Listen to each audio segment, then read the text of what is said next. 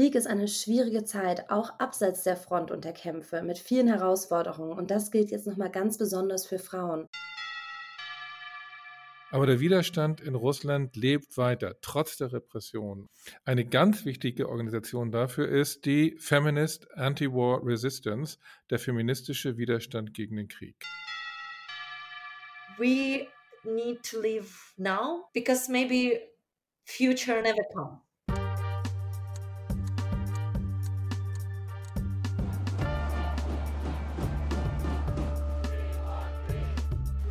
Disarm Friedensgespräche. Mit Linda Peikert und Jan van Aken.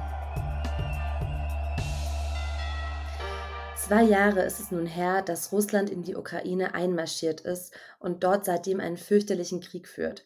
Frieden ist nicht in Sicht, die Armeen haben sich fest eingegraben. Also man kann sagen, in diesem Abnutzungskrieg gibt es nur Verlierer. Wir wollen heute ein bisschen tiefer in die Länder schauen. Was hat zwei Jahre Krieg für die Menschen in der Ukraine verändert? Und wir wagen auch einen Blick auf die Antikriegsbewegung in Russland. Die ist klein, die ist richtig unter Druck. Viele mussten fliehen oder sitzen im Knast, aber es gibt sie noch. Und die wichtigste Kraft dabei sind die Frauen, die direkt nach Kriegsbeginn im Februar 2022 die Feminist Anti-War Resistance gegründet haben, den feministischen Widerstand gegen den Krieg. Wir haben heute mit Lyba Sararova, eine Aktivistin der Gruppe, mit dabei. Aber erstmal schauen wir in die Ukraine und in das Leben im Krieg. Wir haben mit einer Friedensaktivistin gesprochen, Nina Potaska. Sie arbeitet seit vielen Jahren in der Ukraine für WILPF, die Women's International League of Peace and Freedom, die internationale Frauenliga für Frieden und Freiheit.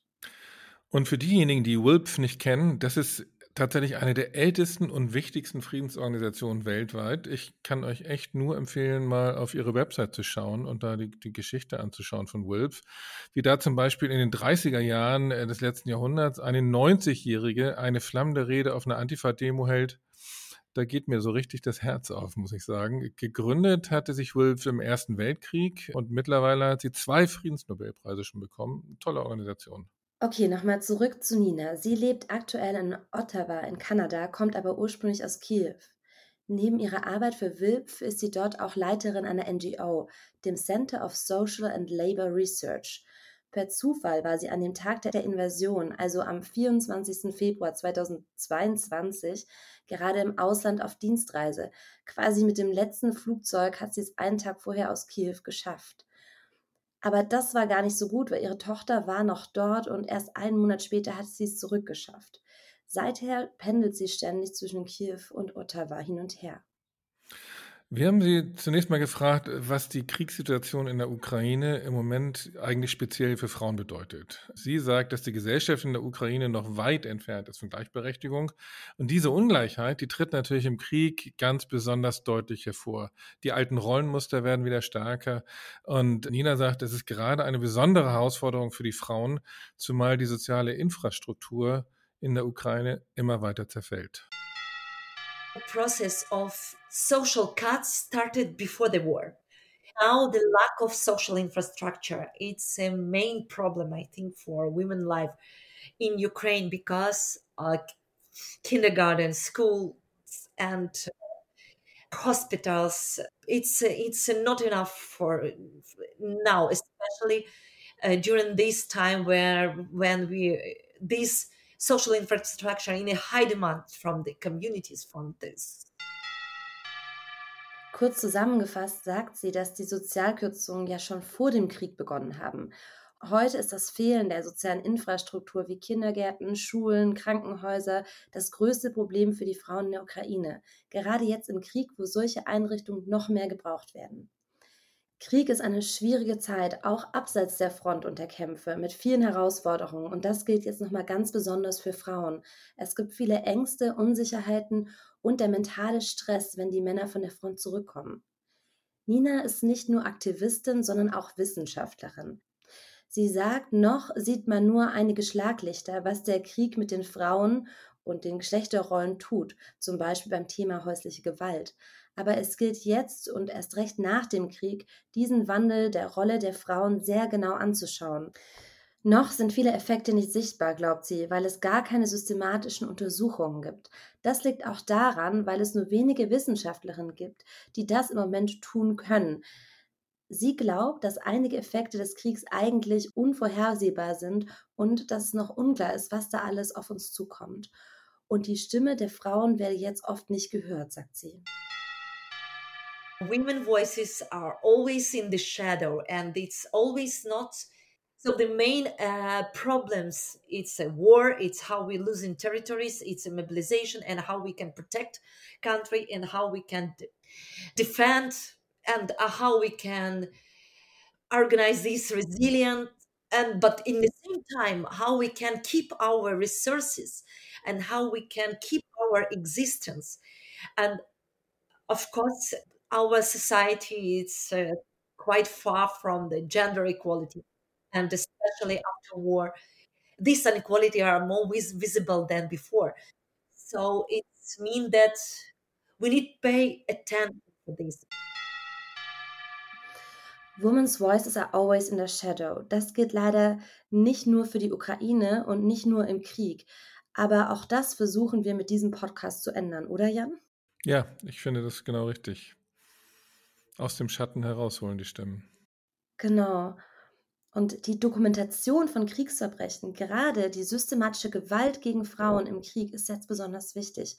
Ob es den Opfern dadurch wirklich objektiv besser geht, ist zwar unklar, aber die Idee von Gerechtigkeit, die Täter zur Verantwortung zu ziehen und vor Gericht zu stellen, das ist auf jeden Fall enorm wichtig, auch wenn es erst in der Zukunft liegt. Heute wird dafür schon mal die Basis geschaffen, indem die Taten dokumentiert und Material für solche Gerichtsverfahren gesammelt wird. Und hier schon mal ein kurzer Werbeblock für die nächste Folge. Die Märzfolge wird sich nämlich genau mit solchen internationalen Strafverfahren, Völkerrechtsverbrechen beschäftigen. Hört da gerne mal rein. Nina ist jetzt erst wieder aus Kiew zurückgekommen und sagt, dass es dort oberflächlich schon fast wieder normal wirkt. Die Kinder, die gehen halt zur Schule. Manchmal haben die zwar Online-Unterricht, aber meistens gehen die schon so richtig in die Schule. Und sie nennt es eine Normalisierung des Krieges. Kinder, die bei Raketenalarm aus den Bunkern alberne Videos schicken oder diese Normalität, mit der die Kinder heute wissen, was bei Stromausfall zu tun ist zum Beispiel. Für Nina ist es schmerzhaft, diese Normalisierung zu sehen, denn niemand sollte sich an den Krieg gewöhnen, sagt sie. Also wenn ich da mal kurz einhaken darf, also ich verstehe das, Krieg soll nie normal sein, aber auf der anderen Seite ist das ja auch so eine, so eine Überlebensstrategie, oder? Wenn, wenn Kinder im Bunker albern sind, dann halten sie das vielleicht besser aus. Äh, ich glaube ja, das ist ein völlig normales Phänomen in allen Kriegen der Welt. Wenn du nicht direkt an der Front bist, dann haben die Menschen ja weiter einen Alltag, da gewöhnst du dich dran und dann kannst du nicht 24 Stunden am Tag auf den nächsten Alarm warten und, und dann ständig gelähmt sein.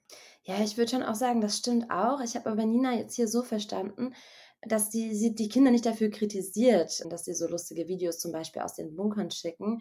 Und es stimmt wahrscheinlich beides irgendwie. Also man braucht so eine Überlebensstrategie während des Krieges, aber es sollte sich halt auch wirklich niemand an Krieg gewöhnen müssen. Ja, verstehe ich gut. Äh, zumal als jemand, der auch in Tel Aviv gelebt hat und immer wieder in Tel Aviv ist und ab und an mal der Raketenalarm ist. So, wir machen jetzt mal einen kurzen Einschub und schauen auf die USA und auf die Entscheidung, die in der Ukraine natürlich aufs engste verfolgt wird. In den USA mehren sich in den letzten Monaten die Stimmen, die jetzt in der Ukraine ein militärisches Patt sehen und jetzt immer mehr auch über Verhandlungslösungen reden, was ich auch richtig finde. Ich habe bis jetzt immer gedacht, das sei dem Wahlkampf geschuldet. Also, dass Präsident Biden es sich im Wahlkampf nicht leisten kann, noch mehr Milliarden für die Ukraine auszugeben. Aber das scheint gar nicht der Knackpunkt zu sein. Ich habe jetzt gelernt, dass nicht der Wahlkampf die, die zentrale Rolle spielt. Die aktuelle Situation ist so, Biden versucht wirklich seit Monaten nochmal ein milliardenschweres Paket durch den Kongress zu bekommen mit dem er dann bis zur Wahl im November und darüber hinaus rund 60 Milliarden Dollar Waffenhilfe an die Ukraine geben könnte. So, und dieses 60 Milliarden Dollar Paket droht aber gerade an Donald Trump zu scheitern. Wir haben dazu noch mal länger mit Stefan Liebig gesprochen. Den kennt ihr ja vielleicht schon von vorhergehenden Folgen. Der ist der Büroleiter der Rosa-Luxemburg-Stiftung in New York der die inneramerikanische Debatte sehr eng verfolgt. Und in aller Kürze ist die Situation so, sagt er, also bislang haben die USA 45 Milliarden Dollar als Hilfen beschlossen und ausgegeben, das meiste für Waffen. Und die Demokraten haben da eigentlich immer zugestimmt. Auch Bernie Sanders und die? Ja, auch Bernie Sanders und alle Abgeordneten am linken Rand der Demokraten. Die sagen zwar, USA darf auf keinen Fall Kriegspartei werden, aber sie müssen dem angegriffenen Land militärisch eben helfen. Okay, also da kommt die Kritik gar nicht von links, sondern so richtig gegen die Waffenlieferung sind die Republikaner und da vor allem der ganz rechte Rand, also hier diese, diese Trump-Truppe. Und zwar haben die ein richtig dreckiges Argument. Die sagen, die Invasion Russlands in irgendein anderes Land ist nicht so wichtig wie die Invasion an unserer Südgrenze. Also die US-Regierung sollte nicht die Ukraine, sondern die eigenen Grenzen schützen. Also da geht es um Migration aus Mexiko. Ja, das finde ich richtig schmerzhaft zu sehen. Gerade wo ich aktuell wieder von der EU-Grenze zurückkomme und die Interviews mit den Flüchtenden, die halten noch richtig bei mir nach. Also es sind einfach Menschen, die auf der Flucht sind, die so viel Rassismus erleben und auch weder von der Politik noch von der Gesellschaft als menschliche Individuen gesehen werden. Und dass jetzt ähm, ja, Trump und die Konservativen den, den besonders verstärkten Kampf ansagen, das, das tut mir richtig weh. Das ist echt hart. So. Na gut, trotz dieses Widerstands hat Biden jetzt in den letzten Wochen versucht, dieses 60 Milliarden Paket für die Ukraine durch den Kongress zu bringen. Der hat es jetzt mit, mit Militärhilfen für Israel verknüpft. Und dann hat er sogar auf Druck der Republikaner es mit ganz viel Geld für den Grenzschutz zu Mexiko verknüpft. So, und das war ein gemeinsames Paket von einigen Republikanern, einigen Demokraten. Und das hat Trump dann jetzt wieder gestoppt mit dem Argument, hey, hey, hey, es ist Wahlkampf. Und im Wahlkampf will ich äh, vor allem Politik rund um die Migration und die Grenze machen. Da darf Biden jetzt auf gar keinen Fall einen Erfolg haben. Und deswegen haben die Republikaner dieses Paket erstmal abgelehnt. Ja, der will sich halt auch sein Wahlkampfthema nicht nehmen lassen, ne? Aber schon hart, oder? Ich meine, erst sagen sie, ey, die Invasion an der Südgrenze ist wichtiger, dann äh, geht Biden so weit und, und packt da viele Milliarden rein, um, ne, ähm, Aufdruck der Republikaner, dann sagen sie, nö, nö, nö, aber das Wahlkampfthema wollen wir behalten. So, und jetzt aktuell, und wir nehmen das hier gerade am Vormittag des 15. Februar 2024 auf, ist immer noch unklar, ob sie das Paket durchbringen. Nachdem es im Kongress gescheitert war, hat der Senat jetzt vor ein paar Tagen wieder ein neues Paket gemacht Mithilfe für Ukraine und Israel, aber ohne Grenzschutz. Das hat der Senat jetzt beschlossen, aber ob das Repräsentantenhaus zustimmt, wo die Republikaner die Mehrheit haben, ist völlig unklar. Also ein einziges Hin und Her. Und diese Debatte wird natürlich ganz eng in der Ukraine verfolgt. Aber eins könnte man schon so sagen, dass es schon mal ziemlich klar ist. Selbst wenn es beschlossen wird, ist es erstmal das gewesen. Also danach kommt erstmal nicht mehr so viel. Selbst wenn Biden wiedergewählt wird, wird er diese Unterstützung in dieser Form nicht fortsetzen können. Das ist auf Dauer einfach zu viel Geld. Das wird er vor niemandem mehr rechtfertigen können. So jedenfalls die Einschätzung von Stefan Liebig. Und falls Trump gewählt wird, dann werden diese Unterstützung für die Ukraine ja wahrscheinlich sofort aufhören. Und Trump sagt dann wahrscheinlich sowas wie, mach halt einen Deal mit Putin, fertig. Also mit dem Wahlkampf hat das offenbar nicht so richtig was zu tun. Auch deswegen nicht, weil die Ukraine in den USA tatsächlich nicht wichtig ist in der Debatte. Die letzten Umfragen zeigt schon, dass eine Mehrheit der USA gegen den russischen Angriff ist, aber das Thema Ukraine ist in der öffentlichen Debatte vollkommen überlagert von der Nahostdebatte Israel-Gaza. Also auch ein großes neues Finanzpaket für, für Waffen für die Ukraine würde Biden nicht schaden. Das, was ihm gerade schadet, das ist die Israel-Debatte. Ja, wir haben dann Nina nochmal gefragt, wie diese Debatte in den USA von den Menschen in der Ukraine verfolgt wird. But according our interviews, according our researchers, the mood inside of Ukraine is still optimistic, but uh, now even more realistic. But we still hope to survive. Of course, people are now less optimistic than before, and our like Western friends, they are not friends, and even sometimes they are not partners because they are acting according to their personal uh, interest. Ja, Nina hat jetzt gerade gesagt, äh, dass die Menschen in der Ukraine heute viel weniger optimistisch sind als früher aber sie hoffen immer noch irgendwie überleben zu können. Und ihre Freunde im Westen seien nicht ihre richtigen Freunde, manchmal seien sie nicht mal ihre Partner, weil sie vor allem aus ihren eigenen Interessen heraus handeln würden. Sie sagt auch, dass bei dieser Abwendung von der Ukraine geht es ja nicht nur um Geld und um Waffenlieferungen. Jetzt geht in einigen Ländern schon das Gerede los, dass die ukrainischen Geflüchteten zurückkehren sollen. Aber wohin denn zurück? Das ist halt so diese Frage. Ne? Für viele gibt es ihr Zuhause gar nicht mehr. Wo sollen die UkrainerInnen denn hin, die alles verloren haben, deren Haus zerbombt wurde? Und aus Ninas Sicht gibt es kaum jemand, der die Interessen der Menschen aus der Ukraine vertritt. Es geht immer nur so um Regierungsinteressen und ums große Geld, sagt Nina. Sie sagt auch deutlich, äh, dass es ihr nicht nur um Geflüchtete aus der Ukraine geht, sondern um alle Geflüchteten, die aktuell eben mit diesem Problem konfrontiert werden. Ne? Ja. Wir haben dann mit Nina auch noch über die, die Situation in den von Russland besetzten Gebieten in der Ukraine gesprochen. Also zur Erinnerung, mittlerweile hat Russland ja nicht nur die Krim und den Donbass besetzt, sondern auch noch Teile der Regionen Saporischa und Cherson. Und Russland hat sich diese Gebiete ja formal einverleibt. Also juristisch aus russischer Sicht sind das jetzt eigene Teile im russischen Staat. Die werden im März auch bei der Präsidentschaftswahl in Russland mitmachen.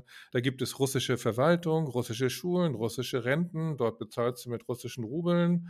Und Menschen, also in einigen Bereichen, zum Beispiel Mariupol, werden Menschen aus anderen Teilen Russlands extra dort angesiedelt und, oder mit finanziellen Vorteilen hingelockt, um sozusagen ja, das deutlich zu machen, das ist russisch. Ja, und Nina sagt auch, dass es im Rest der Ukraine so eine recht kontroverse Sicht auf die Menschen in den besetzten Gebieten gibt. Also viele UkrainerInnen würden dann sagen, wer jetzt noch im Donetsk lebt zum Beispiel, der wollte das halt auch, der will da leben, weil es hätte doch genug Gelegenheiten gegeben, um dort einfach abzuhauen. Und Nina sieht das aber anders. People who are decided to live there just because it's i know this position like it's our home. I feel more safe even under the bombing uh, when i'm home together with my parents my grandparents and people i know. I have no um, energy and money to go somewhere to be refugee because to be refugee it's it's difficult and especially if you are not like after 40 after 50 years age. So you, if you are a refugee it's difficult. You need to learn new language. You need to know new rules. It's difficult even for me it's uh, difficult. I just rely on my son because sometimes he dealing with the simple task which is uh, more than enough for me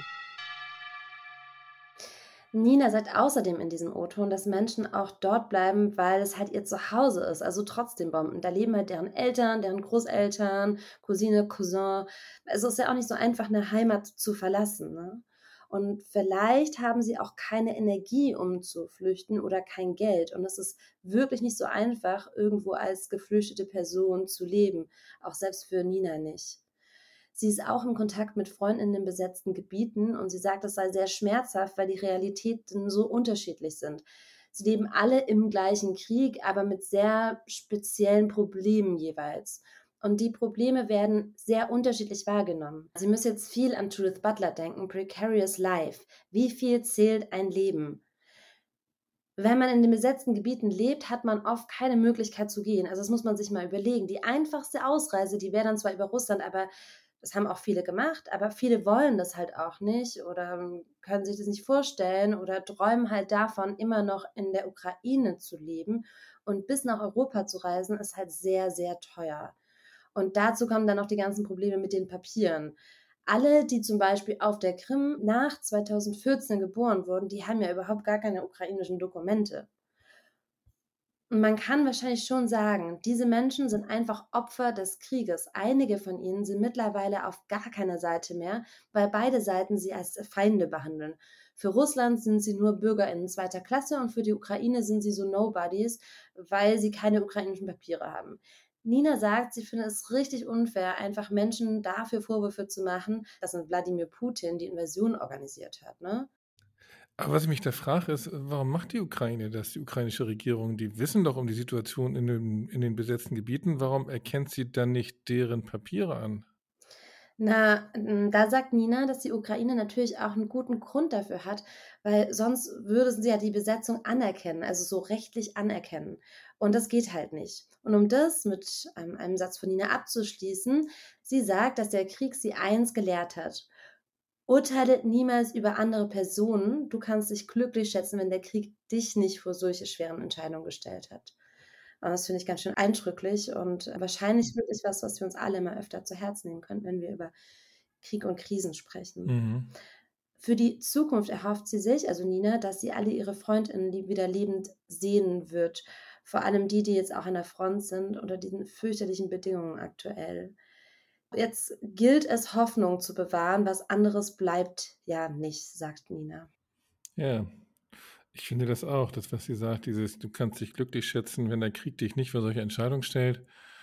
Das sollten wir uns, glaube ich, häufiger auch mal ranholen wenn es um Krieg und Frieden geht. Es gibt in der Ukraine äh, bis heute noch einen ständigen Konflikt um die russische Sprache, weil viele Ukrainerinnen sprechen ja von Haus aus Russisch. Auch die, die sich als ukrainisch verstehen und, und gar nicht ähm, jetzt, jetzt nach Russland wollen, die sind trotzdem in den letzten Jahren immer wieder unter Druck gekommen das ist auch eine ziemlich häufige Kritik an der ukrainischen Regierung, dass sie eben immer neu sagen, ja, Russisch ist nicht vaterländisch und so weiter. Linke Gruppen haben in der Ukraine von Anfang an dagegen protestiert, dass es einen Zwang zur ukrainischen Sprache geben soll oder dass russisch sprechende Ukrainerinnen Repression erleiden. Aber es geht bis heute weiter. Kürzlich erst hat wohl wieder eine Professorin in Lviv gesagt, dass Russisch komplett aus der Ukraine verbannt gehört. Und da hat dann aber eine, eine Studierendenbewegung, Direct Action, das ist auch eine Partnerorganisation der Rosa-Luxemburg-Stiftung, die haben massiv dagegen protestiert, haben gesagt, nein, auch wer Russisch spricht, kann Ukrainerin sein. Und am Ende glaube ich, wurde diese Professorin dann sogar abgesetzt.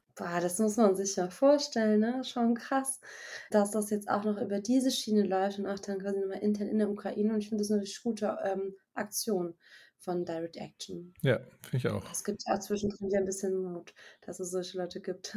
Ja, so, jetzt schauen wir mal nach Russland. Wir alle haben ja in den ersten Wochen nach dem Einmarsch noch die Bilder gesehen, wie die Repression des russischen Staates gnadenlos wirklich gegen jeden Protest vorgegangen ist. So, so für ein paar Tage gab es dann noch Demos, die wir auch hier im Fernsehen gesehen haben.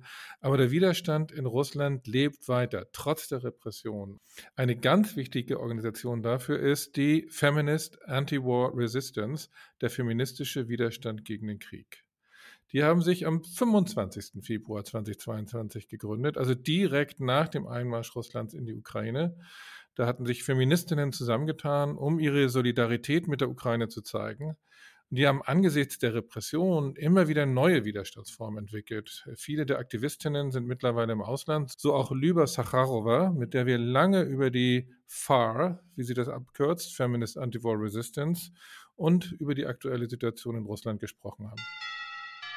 The first action that was quite important is uh, Mariupol 5000. It was an action where people put crosses in the in the near their homes in the forest so anyone anywhere a person could see it signifying the fact that so many people have died in Mariupol and it was more safer option than to go to the protest because it still make disruption in the everyday life but on the one hand but on the other hand you don't have to be near that the thing and it is more safe than when you are going with a with a poster Ja, und von dieser Kreativität, dieser Protestaktion war ich wirklich fasziniert. Ich versuche es mal kurz zusammenzufassen. Die erste wichtige Aktion von FAR war Mariupol 5000. Da haben Leute überall Kreuze aufgestellt, um zu zeigen, dass so viele Menschen in Mariupol gestorben sind. Das fällt halt auf, ist aber deutlich sicherer für AktivistInnen, als sich irgendwo mit einem Transparent hinzustellen. Eine andere Aktion waren die Women in Black, die Frauen in Schwarz. Und die haben sich dann ganz schwarz gekleidet und irgendwo hingestellt mit einer Rose im Arm. Und das sollte dann so eine Anspielung auf die Widerstandsbewegung Weiße Rose in Nazi-Deutschland sein. In Russland haben die das meist als Einzelperson gemacht, eben auch ähm, wegen den Repressionen im Ausland, aber auch oft als ganze Gruppen. Und es gab viele weitere kreative Aktionen, wie zum Beispiel Glückwunschkarten zu Feiertagen, die auf den ersten Blick so aussahen wie eher so offizielle Militärkarten oder militärische Karten. Und auf den zweiten Blick stand dann dort aber ein Text gegen Krieg. Und die FAR hat viele Formate ausprobiert, um Solidarität zu zeigen. Angesichts der Repressionen ist die FAR in viele kleine Zellen organisiert. Und auch wenn sie sich ähm, feministischer Widerstand nennen, sind sie auch offen für Männer. Also alle sind willkommen, die inhaltlich hinter dem Gründungsmanifest stehen, das eine klare feministische Vision hat. Also Cis-Männer in feministischen Organisierungen fand ich ehrlich gesagt erstmal ein bisschen neu und vielleicht auch befremdlich. Aber ich glaube, bei denen geht es einfach darum, die größtmögliche Kraft gegen das russische Regime zu stellen. Also ich muss ja sagen, dass wenn ich in den letzten zwei Jahren was vom Widerstand gegen den Krieg in Russland gehört habe, dann war das fast immer die FAR, Feminist Anti-War Resistance. Ich glaube, das ist schon eine der allerwichtigsten Organisationen. Und ihr Ausgangspunkt ist die Solidarität mit der Ukraine. Und dazu gehört auch, betonte Lüber, dass die Ukraine als angegriffenes Land ein Recht auf Selbstverteidigung hat. Ja, wir wollen jetzt hier in diese Debatte um, um Waffenlieferungen nicht einsteigen. Ich habe da dezidiert eine andere Meinung, aber die, das haben wir gar nicht mit unseren Gesprächspartnerinnen ausdiskutiert. Deswegen lassen wir das heute hier in dieser Sendung mal weg. Ja, wir haben dann Lübber nochmal gefragt, welche anderen Gruppen gegen den Krieg es in Russland aktuell noch gibt, also außer der FAR. Und sie zählt da eine ganze Reihe auf. Zwei hat sie aber besonders hervorgehoben. Die eine davon ist aus den abgelegenen Regionen Russlands. Es sind nämlich dekoloniale Gruppen, die sich nicht nur gegen den Krieg, sondern auch gegen die Zentralregierung insgesamt stellen. Und auf der anderen Seite eben als Newsportal aus der linken Opposition Doxa, das auch für deutsche JournalistInnen immer wieder eine gute Quelle sein kann. Den Link packen wir euch natürlich in die Show Notes. Jetzt gibt es in Russland auch eine neue Gruppe, Puti Domoy, was so viel heißt wie Weg nach Hause oder bringt sie zurück. Das sind Ehefrauen und Mütter von den Soldaten an der Front. Die haben Anfang Februar, vielleicht habt ihr das auch in den deutschen Medien gesehen, irgendwie internationalen Schlagzeilen gemacht, als sie am Grab des unbekannten Soldaten in Moskau Blumen niedergelegt haben. Und die sind durch den Staatsapparat in Russland natürlich total schwierig zu bekämpfen, weil das sind ja die Frauen der Helden, die gerade in der Ukraine kämpfen. Und Puchdamoy hat sich erst im November letzten Jahres gegründet, hat in kürzester Zeit schon über 40.000 Followerinnen auf ihrem Telegram-Kanal. Die haben auch keine offene Antikriegshaltung, sondern sagen einfach nur, sie wollen ihre Männer zurück. Und das Spannende ist, die benutzen dabei sogar die Kreml-Symbole für den Krieg, also das Z zum Beispiel, das kennt ihr ja, also auf ihren Postern oder auch auf Autoaufklebern, das Z und dazu die Forderung, bringt unsere Männer zurück. Ja, schon krass, oder? Ich meine, also auf der einen Seite ist es natürlich sehr schlau so gemacht, weil sie einfach viel weniger Repressionen damit ausgesetzt sind. Auf der anderen Seite gibt es mir auch so einen komischen Vibe so ein bisschen. Wie siehst du das, Jan? Ja, ich habe da auch hier mit, mit unserem Kollegen Fabian Wisotzki geredet. Der ist zuständig, für, äh, kennt sich wahnsinnig gut aus in der Ukraine, in, bei uns in der Stiftung. Und er sagte, ja, das ist, er würde Putitomoy auch nicht als Friedensbewegung schon gar nicht, aber auch nicht als Antikriegsbewegung bezeichnen. Im Moment geht es vor allem darum, sie wollen ihre Männer zurück. Aber das stellt natürlich trotzdem das ganze Kreml-Narrativ in Frage und und äh, wenn du in der Repression das nur so machen kannst, indem du sogar die Symbole des Kremls benutzt, dann ist das wahrscheinlich immer noch besser als gar kein Widerstand, oder? Oder kein, kein Protest. Ja, wahrscheinlich schon. Aber äh, ich frage mich so ein bisschen, könnten wir, wenn wir das jetzt mal auf hierzulande münzen, angenommen, die äh, düstere Zukunftsaussichten, aber angenommen, die AfD wäre jetzt hier an der Macht und wir wollten gegen mh, mm, so genannte Remigrationsfantasien äh, äh, der AfD demonstrieren, würden das mit so einem AfD-Haken machen? Oder also wäre das so ein bisschen vergleichbar oder naja, ich, ich glaube, wir würden es nicht machen. Die Frage ist, ob wir es unterstützen würden. Hören wir mal, was, was Lüber dazu sagt. So it sends very interesting message, I would say, because on the one hand, these are the women from these traditional families which Putin claims to be protecting, and they are using like his or like regime's symbol to show that they are not like against everything, but still they are trying to say that actually we're against it. And uh, I would say that as feminist anti-war resistance, we try to support women and um, relatives of the soldiers because they are the one movement that is very important when we are speaking about ending of the war. So not supporting like saying everything you say is right, but supporting in the way that we are looking what is happening. We're trying to offer support, psychological support for these women. And uh, yes, I would say that this uh, movement is a very important movement when if we are talking about ending of the war. Auch das fasse ich mal kurz zusammen. Äh, Lüber sagt, dass die Frauen damit eine sehr interessante Message senden.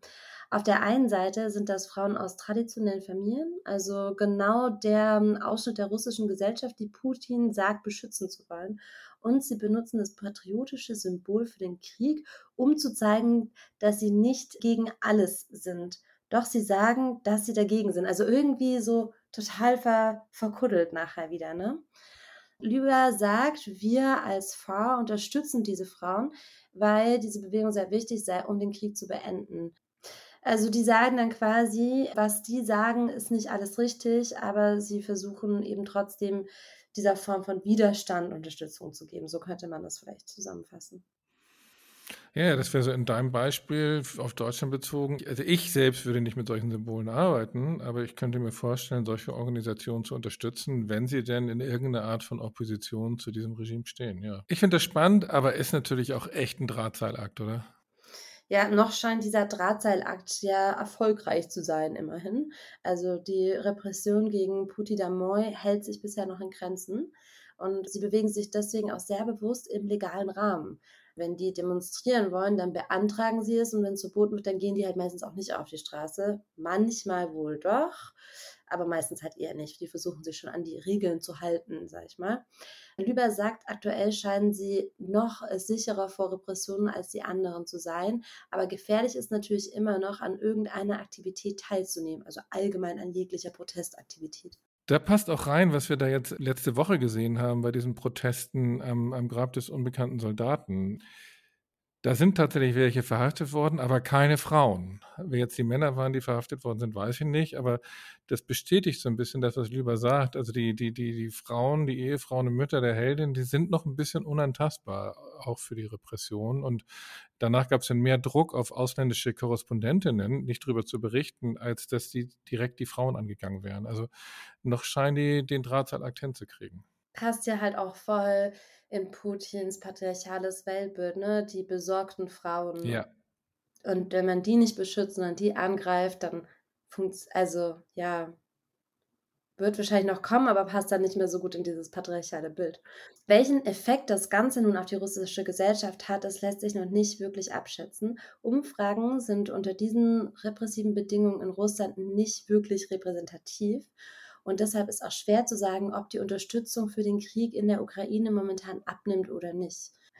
Lüber meinte, sie denkt eher nicht, dass Putin Damoy schon breiter bekannt ist in Russland.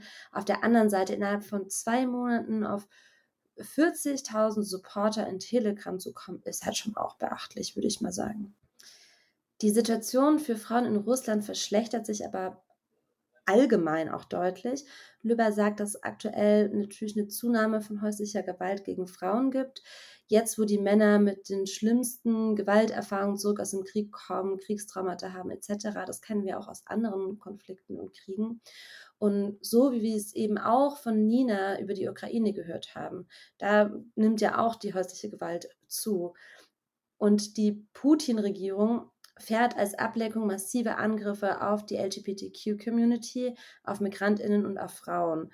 Auch das Recht auf Abtreibung kommt immer mehr unter Druck. Und ja, das halt in einer Gesellschaft wie der russischen, die seit sehr langer Zeit ein sehr liberales Abtreibungsrecht eigentlich hatte.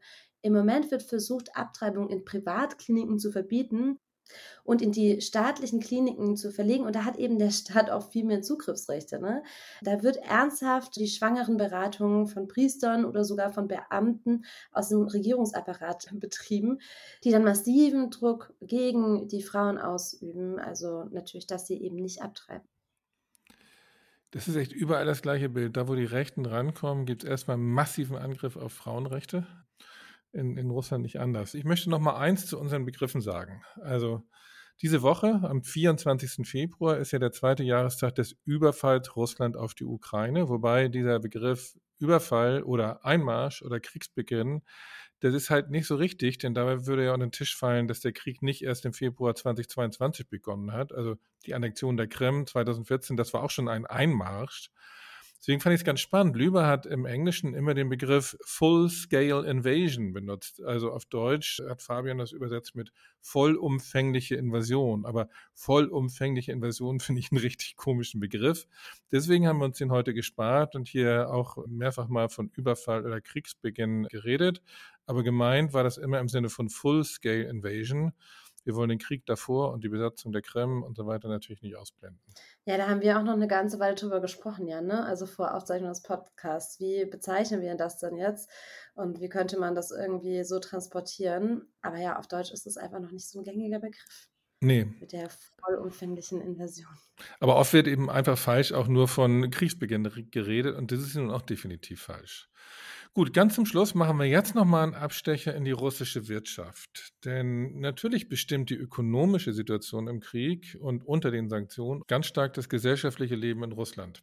Bevor wir das jetzt aber machen, mache ich mal einen kurzen Werbeblock. Ich hoffe, du verzeihst mir, Linda, äh, weil es gibt einen neuen Podcast bei der Rosa-Luxemburg-Stiftung und der heißt Armutszeugnis.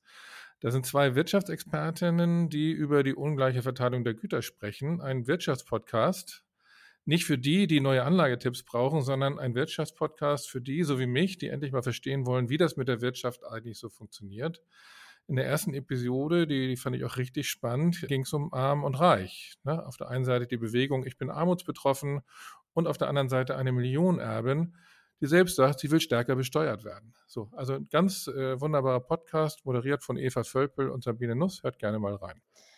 Ja, jetzt nochmal zurück äh, zu dem Wirtschaftsteil unserer Folge heute. Wir haben für alle diese Wirtschaftsfragen vor dieser Aufnahme mit Felix Jeitner gesprochen. Den Namen solltet ihr euch unbedingt merken.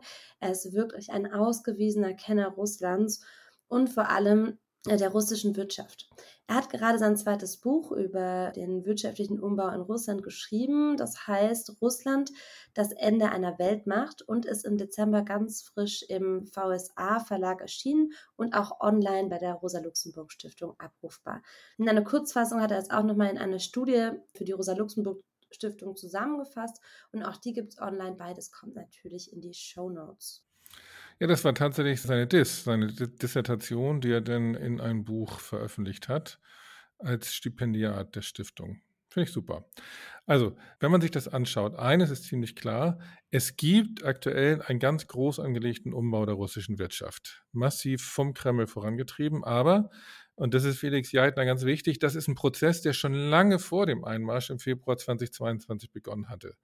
Denn natürlich war es auch dem Kreml schon lange klar, dass ihr Wirtschaftsmodell, das vor allem ja auf den fossilen Export von Öl und Gas beruhte, nicht mehr lange so weitergehen kann. Die haben halt auch Zeitungen gelesen und mitgekriegt, Green New Deal in Europa, Umstellung auf erneuerbare Energien und so weiter. Das war klar, dass es für sie ein Ende äh, bei den fossilen Exporten geben wird.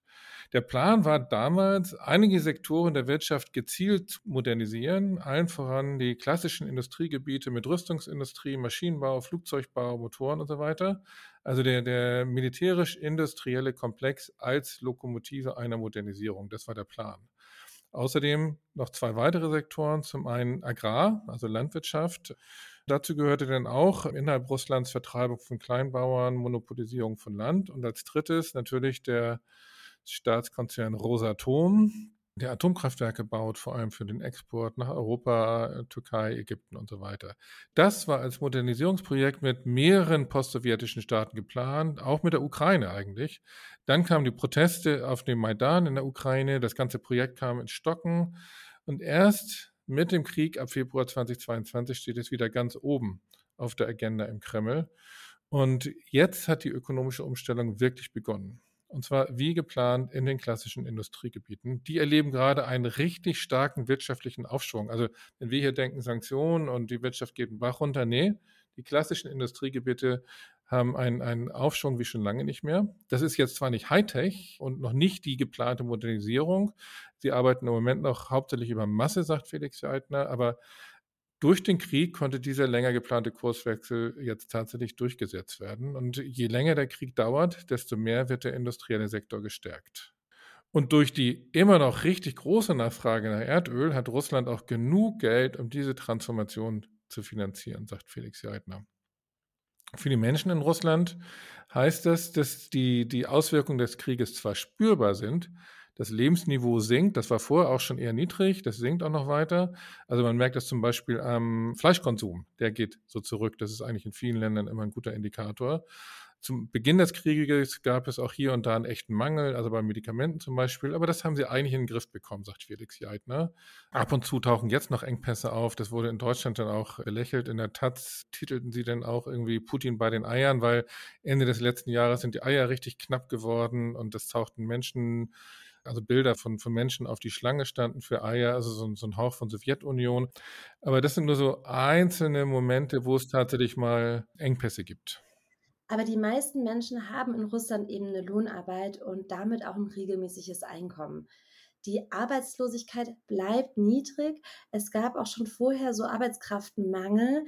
Die Unternehmen stellen weiter Leute auch ein. Ne? Und gerade in der Industrie sind die Löhne kräftig gestiegen und konnten sogar mit der Inflation mithalten. Ich finde, das hat man hier auch sehr selten gehört. In anderen Sektoren, zum Beispiel bei den Dienstleistungen und äh, den Kurieren, gab es halt massive Streiks. Natürlich gibt es auch heftige Repressionen gegen die Streiks, aber die ökonomische Situation, die Nachfrage nach Arbeitskräften, die gibt ein ganz gutes Druckpotenzial.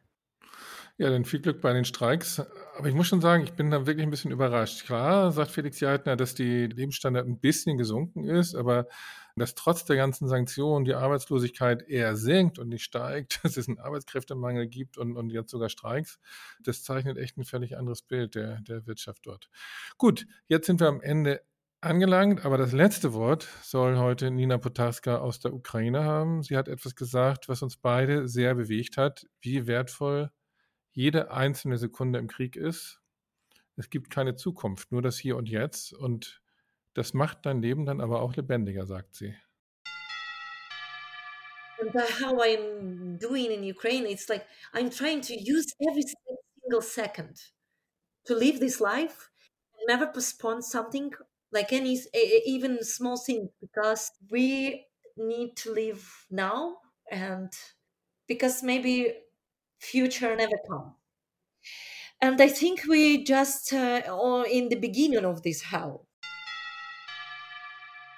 Ja, also wir sollten jetzt leben, im Hier und Jetzt leben, weil die Zukunft vielleicht niemals kommt.